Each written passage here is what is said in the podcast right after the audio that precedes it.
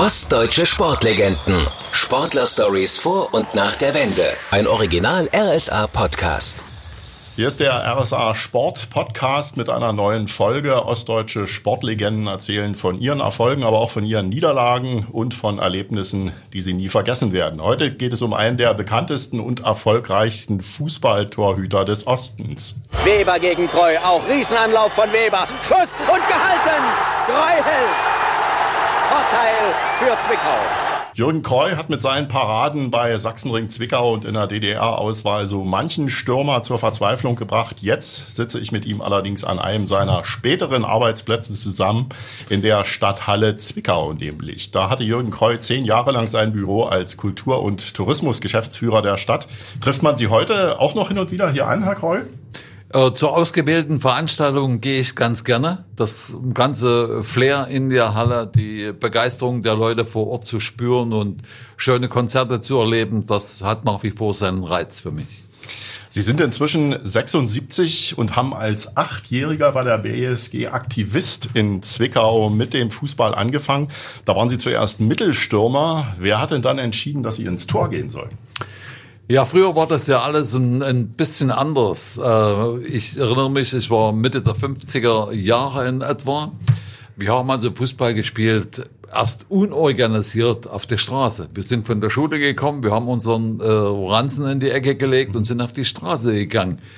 Da gab's nicht, äh, äh dass die Eltern mit dem Auto irgendwo hinfahren konnten oder große Fernsehgeräte, Computer, Handys, alles gab's damals nicht. Wir haben uns im Freien bewegt und wir haben dort Straßenfußball gespielt. Da waren halt zwei Steine oder zwei Holzstöcke, waren die Tore und wir haben da gespielt. Jungs, Mädchen, also wir sind quasi schon die Erfinder des Frauenfußballs gewesen. Ah. Und es hat sehr viel Spaß gemacht. Und dann ähm, äh, später habe ich mich dann der äh, hiesigen äh, Sportgemeinschaft angeschlossen. Ich habe in Planitz gewohnt und das war die BSG Aktivist Karl Marx Zwickau. Und da habe ich äh, als Stürmer begonnen, weil mir hat's immer Spaß gemacht, Tore zu schießen. Mhm. Auch später noch zu meiner Zeit in der Nationalmannschaft ja. habe ich im Training ganz gern mal draußen gespielt. Aber das größere Talent hatte ich sicherlich für die Position im Tor und das hat mir auch sehr viel äh, Spaß gemacht. Man konnte ganz schnell auch die Begeisterung und Bewunderung der Zuschauer erlangen bei guten Paraden, aber wenn es mal schief ging, da war noch die Pfeffe da. Also damit musste man fertig werden. Also Sie sind eigentlich selber auf die Idee gekommen. Da hat niemand gesagt, du musst jetzt ins Tor. Das ist richtig. Es war mein Wunsch und vielleicht äh, sind meine Gene auch äh, darauf angelegt äh, gewesen. Mein Vater hat äh, sehr viel mit mir auch äh, fußballerisch gemacht. Er war auch Torhüter, mein Onkel auch und mein Großonkel Heinz Kreu auch bei Tucha Leipzig. Also vielleicht hat das ein bisschen ähm, seine Langzeitwirkung bei mir für meine sportliche äh, Laufbahn gehabt. Mhm. Sie wurden ziemlich schnell für die DDR-Juniorenauswahl nominiert. Da muss jemand ziemlich früh auf den talentierten Jürgen Kreu aufmerksam geworden sein. Naja, es gab ja in der äh, DDR wunderbare Sichtungs- und, und Fördersysteme. Das haben wir nur heute, haben das einige Leute schon vergessen. Und äh, wir sind da zu einer DDR-Meisterschaft gefahren. Da sind die besten Mannschaften eines jeden Bezirkes gefahren. Und es war in Biesenthal bei Berlin, weiß ich noch wie heute. Und da war es natürlich eine tolle Möglichkeit für die Fachleute, junge, talentierte Spieler dort auszusuchen für die zukünftigen äh, Auswahlkader. Und ich habe das Glück gehabt, dass ich dort quasi bei dieser, äh, bei diesem Turnier entdeckt wurde und dann sehr, sehr schnell äh, in die äh, Jugendauswahl, Juniorenauswahl der ehemaligen DDR integriert wurde. Und äh, ich muss sagen, wir haben dort ähm, sehr, sehr viele tolle Erlebnisse gehabt. Hätten fast zweimal am UEFA-Turnier teilgenommen. Das fast gilt für das Jahr 1964. Mhm. Ähm, wir mussten damals nach West-Berlin. Dort gab es ein Travel-Büro und das hat die Pässe ausgestellt für diese Junioren-Europameisterschaft, die in Holland stattgefunden hat. Ja. Leider haben sie uns, wir saßen auf gepackten Koffern, dort diese Ausstellung der Pässe verweigert und wir mussten wieder abziehen nach Hause. Im nächsten Jahr war die, äh, also 1965, war diese Junioren-Europameisterschaft in der Bundesrepublik. Mhm. Und wir haben äh, tolle Spiele geliefert und sind bis ins Endspiel gekommen und haben im Endspiel die englische Mannschaft mit 3 zu 2 geschlagen. Und das war für uns, für den DDR-Fußball, für die äh, Junioren, war das ein riesengroßer Erfolg. Und von da an ergab sich meine sportliche Entwicklung eigentlich äh, nahtlos weiter. Also das war die Krönung Ihrer Juniorenkarriere ja, sozusagen. Ja. Hatten Sie denn als junger Torhüter ein bestimmtes Vorbild? Naja, man hat sich als, äh, äh, als junger Torhüter orientiert an den Leuten, die man ähm, hier vor Ort gesehen hat, in der DDR-Oberliga gesehen hat. Und für mich war es kein direktes Vorbild, aber mir hat sein, sein Stil ähm, zu spielen gefallen. Das war der Jürgen Heinsch von, von mhm. Rostock, sehr angenehmer, sehr, sehr guter Torhüter. Aber ähm, man kopiert nicht. Ich, äh, man sagt, dass dessen Spiel ähm, gefällt mir äh, ganz gut, aber es lässt sich niemand zu 100 Prozent kopieren. Man muss seinen eigenen Weg äh, dann finden. Ja. Äh, die größten Erfolge im Verein waren die Pokalsiege 1967 und 75, die Auftritte im Europacup natürlich nicht zu vergessen. Das FDGB-Pokalfinale der BSG Sachsenring gegen Dynamo Dresden 1975 ist inzwischen Legende. Hatten die Dresdner sie unterschätzt? Äh, das will ich nicht unbedingt äh, behaupten, aber Dresden war für dieses Spiel der haushohe Favorit. Die Dresdner Mannschaft war mit vielen ähm, Nationalspielern gespickt. Mhm. Alles äh, gute Freunde äh, von mir. Und äh, wie es dann so ist, die äh, Mannschaft, die nicht ganz so als Favorit gehandelt wird, wächst dann im Laufe des Spiels über sich hinaus, kommt in die Verlängerung, kommt in das Elfmeterschießen und hat plötzlich den kleinen äh, psychologischen Vorteil in der Hand. Und ähm, das haben wir genutzt und es war eine Riesenbegeisterung. In Zwickau kann man sich denken. Sie haben äh, zwei Elfmeter gehalten und den letzten, den entscheidenden, selber dann verwandelt. Hatten Sie das öfter trainiert, selbst Elfmeter zu schießen als Torhüter? Na, wir haben das ab und an schon mal ähm, trainiert. Ähm, es ist auch so, dass ähm, es nicht so eine technische Meisterleistung ist, den Ball aus elf Metern im Tor unterzubringen. Es ist mehr eine psychische Meisterleistung, denn der Nervendruck vor 45, 50.000 äh, Leuten dort im entscheidenden Moment an diesen Ball zu treten und den äh, zu verwandeln, das ist äh, äh, viel, der ist viel, viel größer, als es an technischen äh, Voraussetzungen bedarf. Sie haben es vorhin schon angesprochen, Sie haben die Spieler von Dynamo Dresden dann ja bei der Nationalmannschaft regelmäßig wiedergesehen. Gab es da dann auch mal Sticheleien nach dem Pokalfinal? Äh, überhaupt nicht, also zumindest nicht bösartig. Ähm, ich muss sagen, dass die, die Dresdner Spieler, dass die ähm, für mich auch so ein bisschen Heimat immer dargestellt haben. Sachsen. Also ja. ich bin stolz auf Sachsen. Sachsen ist das, äh, äh, ich sag mal, der Einzugsbereich äh, Dresden, Leipzig, Chemnitz, Aue, Zwickau. Äh, ein, für mich ein, ein wunderbares ähm, äh, Fußballgebiet.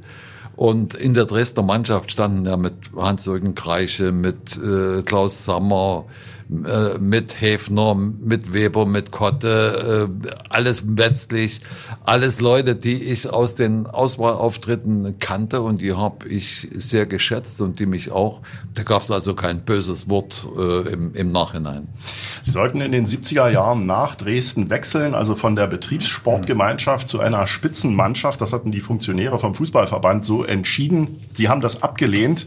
Warum wollten Sie eigentlich nie von der BSG Sachsenring weg? Ja, es gab dort dort äh, mehrere, mehrere Angebote seitens des DTSB und des äh, DDR-Fußballverbandes. Da war noch Leipzig im Gespräch, neben Dresden auch Berlin ähm, war im Gespräch. Ähm, äh, bloß für mich war das ganz einfach so. Ich ähm, äh, mochte gerne da Fußball spielen, wo ich zu Hause war. Ich bin hier in Zwickau und Planitz äh, geboren, meine Familie da, die ganzen Bekannten und Verwandten hier und ein Team, in dem ich mich sehr wohl gefühlt habe. Und ich habe da ähm, schon damals ähm, die Meinung gehabt, dass man vielleicht lieber auf ein paar Markt verzichten äh, sollte und dort Fußball spielen und Fußball leben wo man sich zu Hause fühlt. Aber wenn ich gewechselt hätte, dann hätte ich nach Dresden gewechselt. Aha, Weil, also wie gesagt, doch. das war Aha. die Nähe zu meinen Nationalmannschaftskameraden. Aber äh, ein Wechsel kam für mich dort nicht in Frage, auch nicht auf Druck der Oberen, weil ähm, ja, so viel Selbstbestimmung konnte man auch in der DDR haben, musste aber schon ein bisschen was geleistet haben und auch ein bisschen ein Pfand in der Hinterhand haben, äh, was man dann eingesetzt hat. Ich zum Beispiel.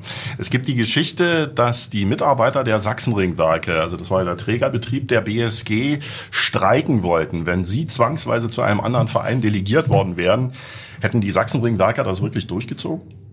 Also es gab eine sehr, sehr, sehr, sehr große Unterstützung unter den Arbeitern in der Produktion. Und wir hatten damals einen Produktionsdirektor in den Sachsenringwerken, der auch in der Leitung der äh, Betriebssportgemeinschaft Fußball äh, Sachsenring-Zwickau äh, mit tätig war.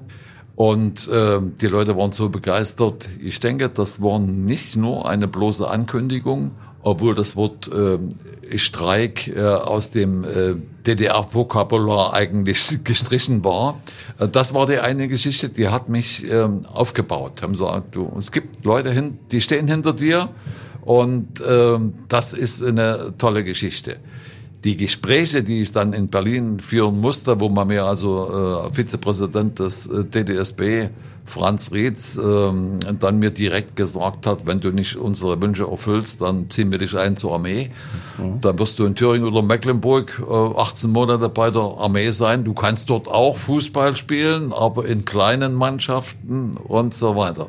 Da war das aber der Zeitpunkt, da hatte ich schon fast 15 oder 20 Länderspiele gemacht. Ich wusste, so einfach könnte dich nicht äh, verschwinden lassen.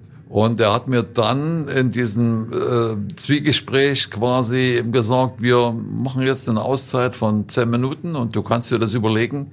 Äh, wenn du Nein sagst, musst du mit den Konsequenzen leben. Die zehn Minuten äh, Pause waren um. Als junger Bursche hat man da schon ein bisschen Angst, dass die Karriere quasi einen Knick bekommt. Ich habe trotzdem Nein gesagt und bin dann zurückgefahren nach äh, Zwickau, immer im Hinterkopf, dass es doch was, dass es für mich gefährlich werden könnte. Hatte aber dort noch einen Trumpf. Ich habe dann hier vor Ort gesagt, okay, ähm, ich biete euch an, wenn ich in Zwickau weiter Fußball spielen darf, dann trete ich in die Partei ein. Das war der große Wunsch schon jahrelang gewesen, dass ich das tun sollte und so weiter und so fort. Und ähm, man hat dann diesen Kompromiss gemacht und ähm, seit ich in die Partei eingetreten war, habe ich also nie wieder was von äh, Wechselzwängen äh, gehört und hatte meine Ruhe und durfte in Zwickau weiterspielen. Das hat sie dann also abgesichert. Äh, Im Europapokal durch den Sieg im FDGB-Pokalfinale ging es dann 1976 bis ins Halbfinale mit großen Duellen gegen den AC Florenz und Celtic Glasgow. An welche Spiele erinnern Sie sich noch besonders gern? Also äh, für Zwickau äh, waren alle vier Spiele von sehr, sehr großer Bedeutung. Also es waren Panathinaikos Athen, AC Florenz, Celtic Glasgow und der RC Anderlecht, an dem wir im, im Halbfinale gescheitert sind. Es war für Zwickau ein, ein Fußballfest. Die ganze Stadt hat gefiebert und in diesem Stadion waren über 40.000 ähm, Zuschauer. Die Leute waren auf der Betonradrennbahn, sie saßen auf den Bäumen am Gegenhang und es war eine riesige Begeisterung. Und für meine Mannschaftskameraden war es auch die erste Möglichkeit, mal im westlichen Ausland Fußball zu spielen. Und ich denke, wir haben ähm, den DDR-Fußball dann gut vertreten, obwohl man überlegt hatte, nach dem Pokalsieg gegen Dresden, können wir die überhaupt starten lassen, die kleine Zwickauer Mannschaft? Blamiert sie unseren Fußball und damit die DDR vielleicht nicht? Am Ende waren alle heilfroh, dass wir das so gemeistert haben. Sie haben es bewiesen. Sie haben gerade schon angesprochen, das Georgi-Dimitrov-Stadion, spätere Westsachsen-Stadion war Ihre Heimstätte. Hatten die Gegner da mehr Respekt möglicherweise als anderswo? Äh, Mehr Respekt glaube ich nicht, aber ähm, es gab dort eine Besonderheit. Wenn wir von unseren Kabinen ähm, zum Platz gegangen sind, mussten wir ein, durch einen Tunnel, der war vielleicht so 100 Meter lang, Und wenn dieses Stadion äh, richtig gefüllt war, und das war ja bei den Europapokalspielen so, dann hat man mit jedem Schritt, mit dem man dem Tunnelende näher kam, hat man die Kulisse gehört und das Raunen und dann das Jubeln und Schreien der Menschen. Das war für ähm, Mannschaften, äh, für auswärtige Mannschaften schon etwas Besonderes, ja, das stimmt. Mhm. Sie waren 1974 dabei, als die DDR-Auswahl zum ersten und auch einzigen Mal den Sprung zu einer WM geschafft hat, in der Bundesrepublik damals. Wie haben Sie die Fans aus dem Westen und die Gastgeber im Quartier in Quickborn erlebt? Ähm, ich fange mit dem, mit dem Quartier in Quickborn an. Also wir hätten keine, äh, keine bessere Betreuung haben können. Das äh, Sporthotel war ganz neu. Ich habe das jetzt äh, vielleicht vor einem halben Jahr mal wieder gesehen, bin da ein bisschen erschrocken. Also das ist eine Ab, mehr eine Absteige geworden. Damals war es ganz neu und die ähm, Hausherren, die haben uns äh, alle Wünsche eigentlich von den Augen abgelesen. Wir hätten dort keine bessere Unterkunft finden können. Auch äh, in Ratingen zur zweiten Hauptrunde bei Düsseldorf ähm, Unterkunft okay, okay, Sympathie der Fußballfans da. Also wir wurden äh, sehr, sehr gut, gut aufgenommen und können uns auch nicht beschweren über die Unterstützung bei den einzelnen Spielen der Weltmeisterschaft. Das Duell gegen die BRD speziell war ja doch sehr politisch überlagert. Ähm, der Trikottausch nach diesem legendären 1 zu 0 Sieg äh, in Hamburg soll in aller Stille vonstatten gegangen sein. War Berti Vogts tatsächlich der geheime Bote, der die DFB-Trikots in ihre Kabine gebracht hat? Ja, also Trikottausch war ja ähm, eigentlich so für uns tabu. Da ging es aber nicht nur um äh, politische Hintergründe, sondern es ging ganz einfach darum, dass damals der Fußballverband der DDR diese Trikots eingekauft hat bei Adidas äh, mhm. und so weiter. Und man halt nicht wollte, dass nur öfters äh, Trikots getauscht werden und Sätze damit äh, auseinandergerissen werden. Ich muss sagen, dass ich, dass ich diese Trikottauschaktion eigentlich gar nicht mitbekommen habe, weil nach dem Spiel gab es so viel Wirbel auch mit äh, Journalisten mhm. und mit ähm, Interviews. Ich habe auch nicht getauscht, ich habe mein äh, Trikot nach wie vor heute, weiß aber von einigen Spielern, dass sie das äh, getan haben, gemacht haben. Inwieweit der äh, Bertie Fuchs der Überbringer war dieser Geschichte, kann ich nicht sagen. Mhm lassen wir es mal dahingestellt sein. Äh, nach dem Spiel haben Sie mit ein paar Teamkollegen dann aber einen Ausflug nach St. Pauli gemacht. Wie war das eigentlich auf der Reeperbahn? Ja, also äh, nach dem Spiel, wir sind zurückgefahren in das Quartier und alles war natürlich super, in, in super Stimmung und äh, auch die äh, Funktionäre, die äh, mit uns mit waren, die waren auch guter Stimmung und haben auch gerne mal äh, dort an diesem Abend ein Gläschen mehr getrunken und das war eigentlich die Chance, ähm, wo wir unsere äh, Betreuer, die ja vom äh, äh, Deutschen Fußballverband äh, gestellt wurden, überredet haben, uns mal für ein, zwei Stunden auf die Reeperbahn zu fahren. Wir wollten uns nur, das nur mal anschauen. Mhm. Wir haben also diese diese ähm, äh, sündige Meile immer äh, im Fernsehen darüber gehört, in den Zeitungen gelesen. Und wir wollten es ganz einfach mal anschauen, was da los ist. Und sind da reingefahren und haben ja wie ganz normale Touristen uns das angeschaut, haben uns dann ein Plätzchen gesucht in einem Restaurant, haben dort, das weiß ich noch wie heute, drei oder vier Zitronenlikör getrunken und ein Bier und sind dann am, ähm, na, es war schon morgen, wieder zurückgefahren. Die Sonne ist gerade aufgegangen und wir, wir sind dort in das Quartier gekommen. Und da ist uns aufgefallen, dass der Bundesgrenzschutz, der immer patrouilliert hat dort, äh, das Gelände war ja eingezäunt, äh, dass er dort aufmunitioniert äh, patrouilliert hat. Und die sagen, seid ihr verrückt, wo kommt denn ihr her? Es hat heute Nacht eine Bombendrohung gegeben und äh, ihr könnt hier nicht vorn rein, geht hinten rum. Ja, und da sind wir hinten rum um, auf die Terrasse. Und wie gesagt, die Sonne war auf, die Sonne ist aufgegangen. Wir haben fünf Minuten gesessen, in die Sonne geschaut. Dann kam ein Funktionär raus und sagte, Jungs, euch geht's wie mir. Ihr könnt auch nicht schlafen. Haben wir gesagt, nee. Er sagte, aber heute haben wir das Frühstück um eine Stunde verschoben. Haben wir gesagt, das wussten wir nicht. Dann gehen wir noch mal hoch. So haben wir noch drei Stunden Schlaf bekommen. Dann. Jürgen Sparwasser, der goldene Torschütze, durfte mhm. nicht mit zu dem Ausflug. Hat er Sie dann hinterher beneidet? Ja, das weiß ich nicht. Er hat mir das später äh, erzählt. Äh, ich weiß jetzt nicht, an was es äh, gescheitert sein soll. Bei ihm, also ich, wir waren zwei oder drei Mann. Ich kann mich gar nicht mehr an die, an die Namen erinnern. Ja, wir haben später noch drüber gelacht über diese Episode. Hm.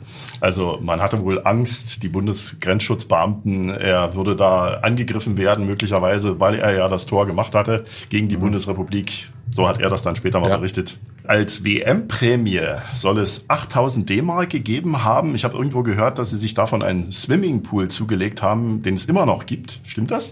Ähm, das ist äh, korrekt. Es hat damals für die äh, in der Mannschaft, das wurde vom Trainer eingeteilt, drei Gruppen gegeben und wer halt äh, alle Spiele gemacht hat und die einigermaßen gut gespielt hat, der war halt in der Spitzengruppe und das waren glaube ich 8000 äh, Westmark, also mhm. für uns eine wahnsinnige Summe Geld zur damaligen Zeit und dann eine zweite und eine dritte Gruppe also gestaffelt und wir hatten dann die Möglichkeit, äh, das auszugeben und ich habe mir dann im, Katalog so einen aufstellbaren Swimmingpool äh, gekauft, den man sowohl auf den Rasen stellen konnte als auch in die Erde einlassen konnte. Ich habe den in die Erde eingelassen, aber er wird schon seit äh, einigen Jahren nicht mehr genutzt. Meine Frau ist vor zweieinhalb Jahren gestorben und da ist das also seitdem wird das nicht mehr benutzt. Es wird als Wasserreservoir für trockene Sommermonate gebraucht dann erfüllt es ja auch noch einen Zweck. Größter internationaler Erfolg war der Olympiasieg 1976 in Montreal. Würden Sie Olympiagold im Nachhinein gegen eine WM-Medaille tauschen wollen? Äh, würde ich nicht, weil ähm, die Teilnahme an Olympia ist ein ganz besonderes Erlebnis für, für einen Sportler. Also ähm, allein dieses Flair im olympischen Dorf, Du siehst nicht nur die Spitzen deiner Sportart aus allen Ländern, du siehst also alle Spitzensportler der Welt, siehst du äh, komprimiert äh, dort beim Frühstück, beim Mittagessen, beim Abendessen. Die kommt dir im, im olympischen Dorf entgegen und das hat für mich so etwas ganz äh, Besonderes gehabt. Und äh, wir haben es ja bei diesen Olympischen Spielen 76 auch nicht ganz einfach gehabt. Wir mussten also in der Qualifikation mussten wir die äh, Tschechen ausschalten. Und die Tschechen waren in, in dem Jahr zuvor Europameister ja. geworden gegen die äh, BRD genau. mit diesem Elfmeter-Lupfer von Panika gegen, gegen Meier. Also die mussten wir ausschalten. Ähm, wir haben dann im ersten Training, äh, im ersten äh, Spiel in Montreal gegen Brasilien unentschieden gespielt. Da gab es schon wieder großen Aufruhr. Der Zampano des Deutschen Turn- und Sportbundes, Manfred Ebert, hat uns dort versucht zusammenzufalten, was wir denn für Pfeifen wären gegen die B-Mannschaft oder die Nachwuchsmannschaft von Brasilien nur 0 zu 0 äh, spielt. Ja, er wusste nicht, dass Brasilien nicht nur 20, 25 äh, sehr gute Fußballspieler hat für die A-Nationalmannschaft, sondern viel, viel mehr. Und die standen natürlich ähm, in dieser Mannschaft. Und ähm, am Ende, als wir halt im Halbfinale die Sowjetunion und in, im Finale die Polen, die übrigens zwei Jahre vorher bei der WM Dritter wurden, bezwungen haben. Das war ein riesiges Erlebnis für uns und die Stimmung in der äh, Führungsetage beim TTSB war natürlich total gekippt. Plötzlich waren wir Helden, weil wir diesen tollen Triumph errungen haben. Aber diese, diese ganzen Tage im Olympischen Dorf im, in Montreal, auch wenn wir ähm, äh, bei den Einlassschleusen ständigen Kontrollen ausgesetzt also waren durch diese Geschichte, die 1972 in, in München bei der, bei der Olympiade passiert war, war es trotzdem ein, ein tolles, tolles Erlebnis und das vergisst man nie. Georg Buschner war der Erfolgstrainer damals, Cheftrainer der Nationalmannschaft. Was hat ihn damals so erfolgreich gemacht, gerade auch im Vergleich zu seinen Nachfolgern? Also ich habe seine Art gemocht. Er hat von den Spielern sehr, sehr viel gefordert im Training, war ähm, absolut kompromisslos und hat eine ganz klare taktische Route verfolgt. Also mit ein bisschen Tiki-Taki-Fußball, das war bei ihm nicht. Bei ihm hat Fußball aus Leidenschaft, aus Willen, aus Kondition und aus Technik bestanden. Und nur ähm, wer das eigentlich umsetzen konnte, das war für ihn ein Führungsspieler. sag's mal so. Ich bin mit ihm die ganzen Jahre über blendend aus, ausgekommen, ohne dabei äh, ein freundschaftliches Verhältnis aufzubauen, aber ein äh, Verhältnis, was von der gegenseitigen Akzeptanz äh, bestimmt war. Und äh, Buschner hat mir auch ähm, geholfen in dieser Zeit, als diese Wechselgeschichten äh, immer waren. Da hat mir gesagt, ähm, solange du ähm, in Zwickau spielst und gut spielst, werde ich dich immer in der Nationalmannschaft einsetzen, weil ich lasse mir nicht von den Fußballanhängern nachsagen, der Buschner ist ein Höriger des Systems. Und ich wusste, was ich von ihm zu halten hatte und er wusste, was er von mir zu erwarten hatte und wir sind damit sehr gut gefahren. Also auch menschlich war er ein sehr angenehmer Typ offenbar. Ja, er war für mich berechenbar. Teilweise auch Choleriker, aber das muss man auch manchmal sein. Also äh, man kann nicht nur melancholisch durch die Gegend schleichen, da wird nichts und das gab es bei ihm nicht. Und er hat zu seinen Spielern auch gestanden in der Öffentlichkeit, hat aber in ähm, speziellen Auswertung dann unter uns kein Blatt vor den Mund genommen. Und so muss das sein. Aber es blieb eben natürlich hinter der Tür und ist ja, dann nicht nach außen genau. gedrungen. Es gab da keinen Malwurf, der was durchgesteckt hat oder sich wichtig machen wollte vor der, vor der Presse. Das waren damals noch andere Zeiten. Ja der Unterschied zu heute. Sie waren Richtig. selbst Diplom-Sportlehrer, wurden in den 80er Jahren dann Trainer bei der BSG Sachsenring. Das wollten Sie aber eigentlich gar nicht, wenn ich das richtig mitgekriegt habe. Das stimmt. Äh, ich muss noch etwas korrigieren. Den Diplom-Sportlehrer konnte man damals nur an der DHFK in Leipzig machen. Mhm. Und ich bin Diplomlehrer für Sport. Das konnte ich in einem Fernstudium an der Pädagogischen Hochschule in Zwickau machen. Da gibt es einen, einen kleinen feinen Unterschied. Ich will mich da nicht mit anderen Federn schmücken. Äh, also das hieß äh, Diplomlehrer für Sport. Und äh, ich habe da doch ein paar Jahre an der Pädagogischen Hochschule ähm, in Zwickau gearbeitet. War auch interessant in der Studentenausbildung bei Volleyball, Fußball und so weiter. Und das war eine schöne Zeit. Und habe danach die Möglichkeit erhalten, in Zwickau der Trainer der Nachwuchsoberligamannschaft zu werden. Und ich fand das so was von gut, dass es diese Mannschaften gab. Denn dort konnten junge Nachwuchstalente in Ruhe herangezogen werden und konnten dort schon ein bisschen Luft auch von der Oberliga mitschnuppern. Und mir hat es immer Spaß gemacht, mit, mit jungen Menschen zu arbeiten, weil die saugen dankbar alles auf, was sie von ihren Trainern äh, lernen können und versuchen das ähm, umzusetzen. Und ich hätte gerne noch ein paar Jahre in dieser Funktion gearbeitet.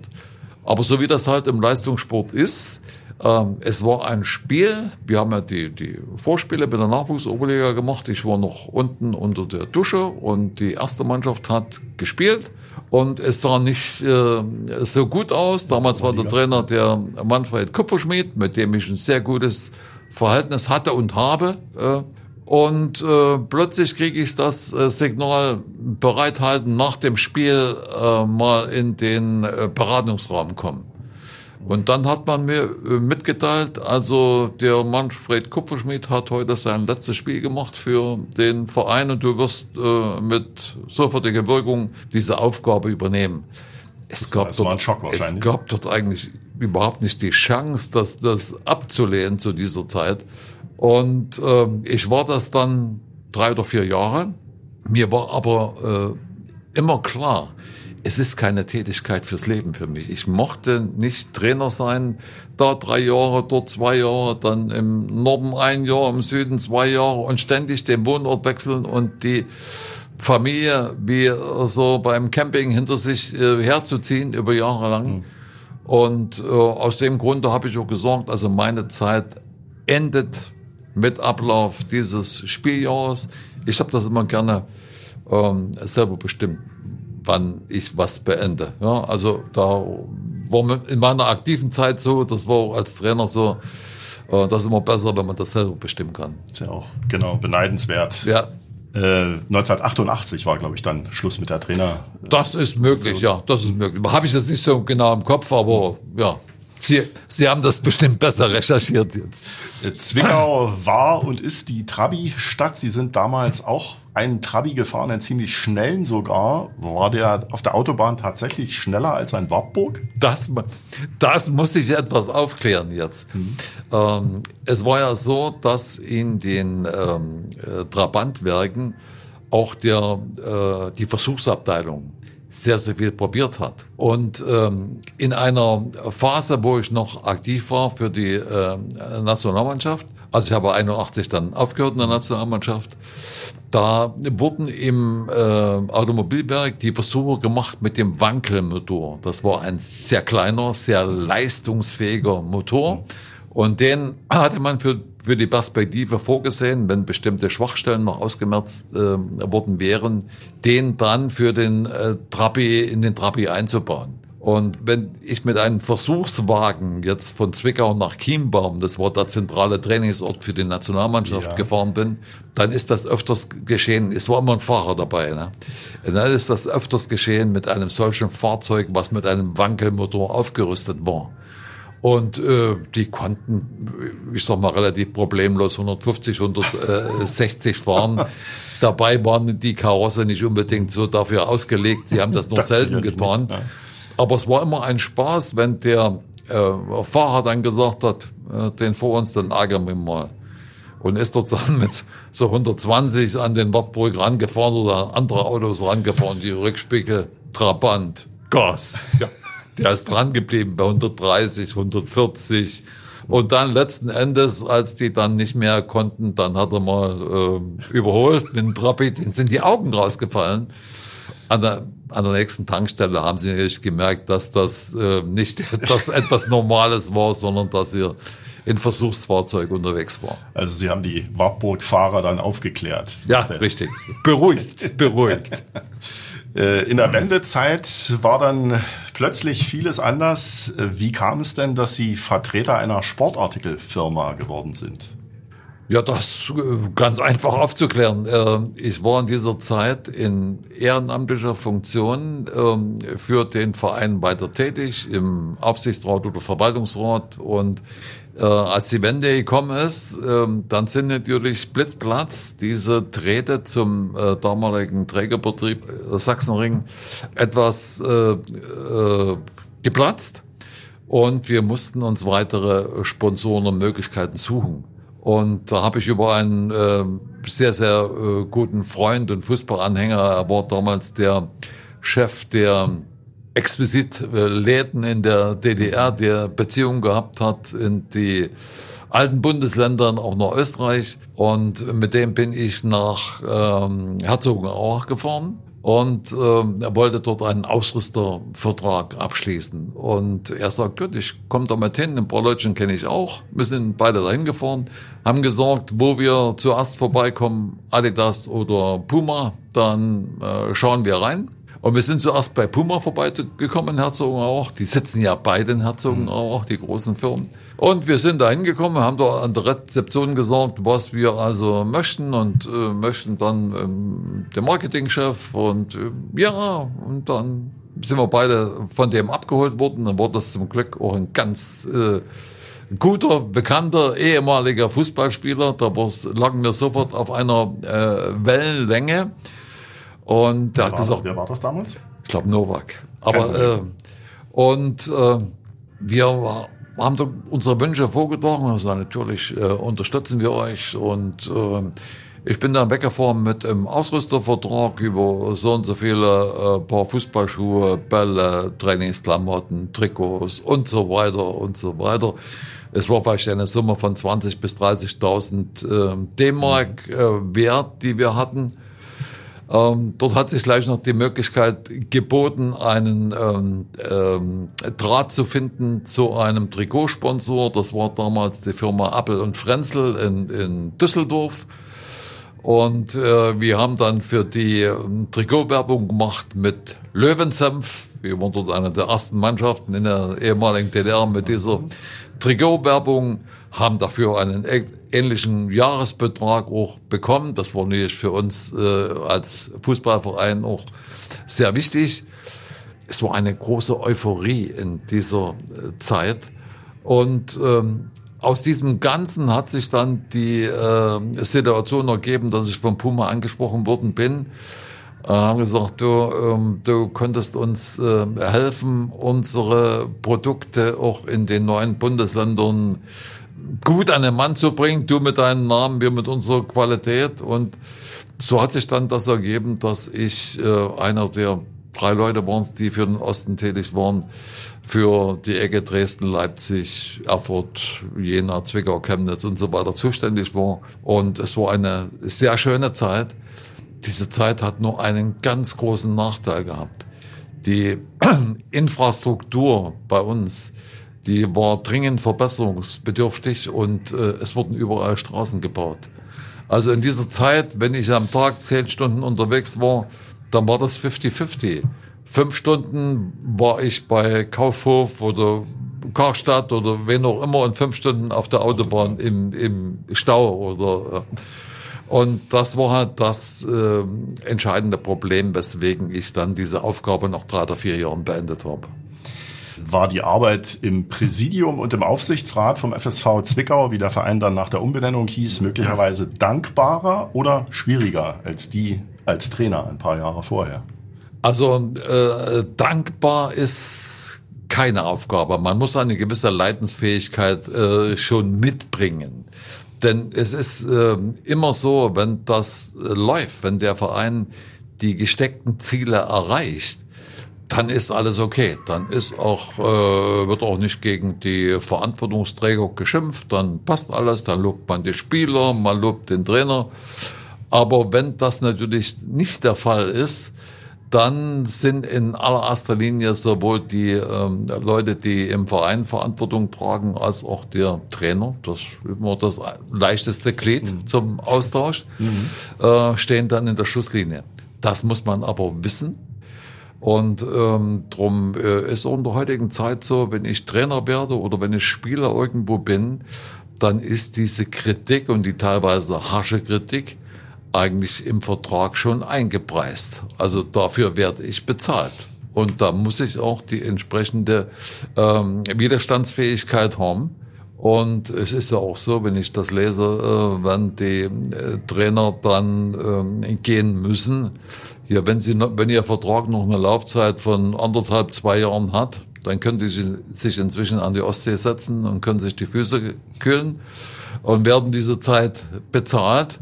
Oder was noch häufiger der Fall ist, sie machen den Deal mit der Abfindung, die sie von dem Club, Club kriegen und sind dann sofort wieder frei für die nächste Aufgabe.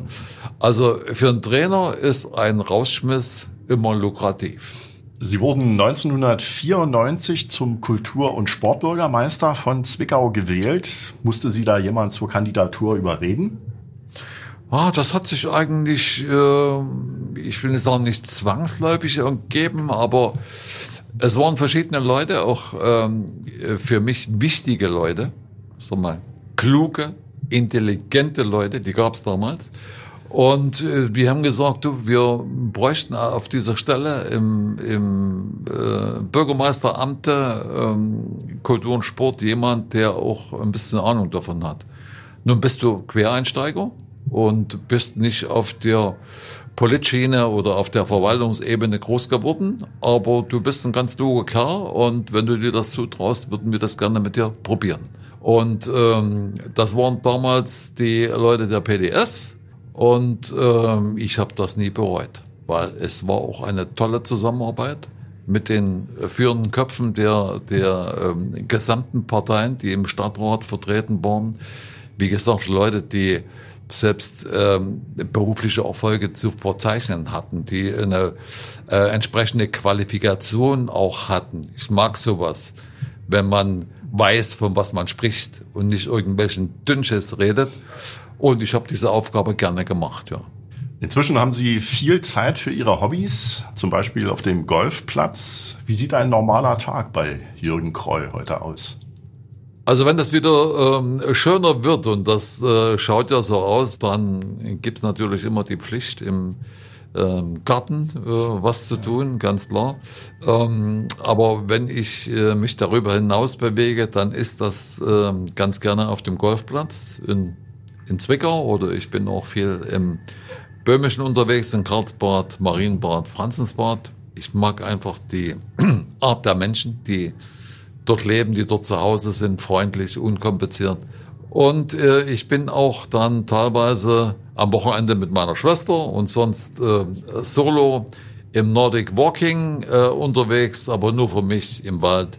Es bekommt mir ganz gut mit den Stöcken da äh, anderthalb, zwei Stunden an der Luft zu sein und ich fühle mich äh, ganz einfach körperlich wohler, wenn ich was getan habe, als bei schlechtem Wetter nur im Sessel zu lesen oder vor dem Fernseher zu sitzen. Ihre Tochter Claudia hat es im Golfsport ziemlich weit gebracht. Unterstützen Sie sie immer noch regelmäßig?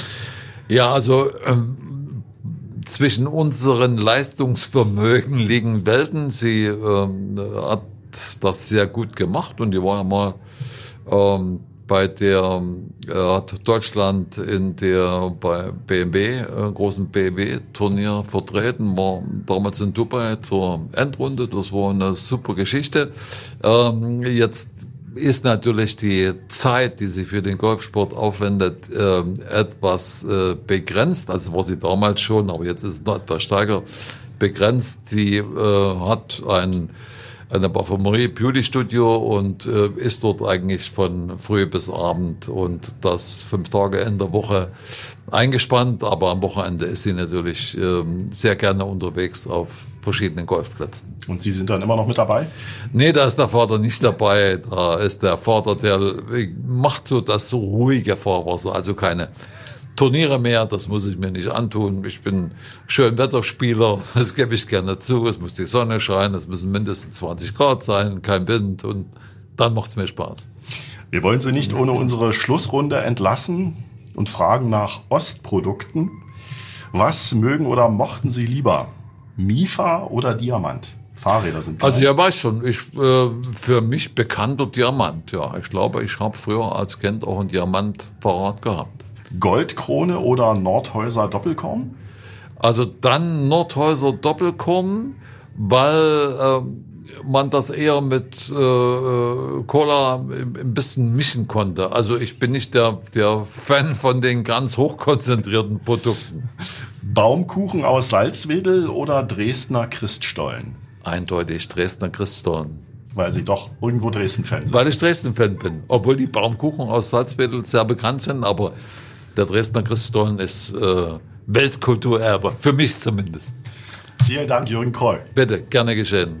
Ostdeutsche Sportlegenden. Sportler-Stories vor und nach der Wende. Ein Original RSA-Podcast.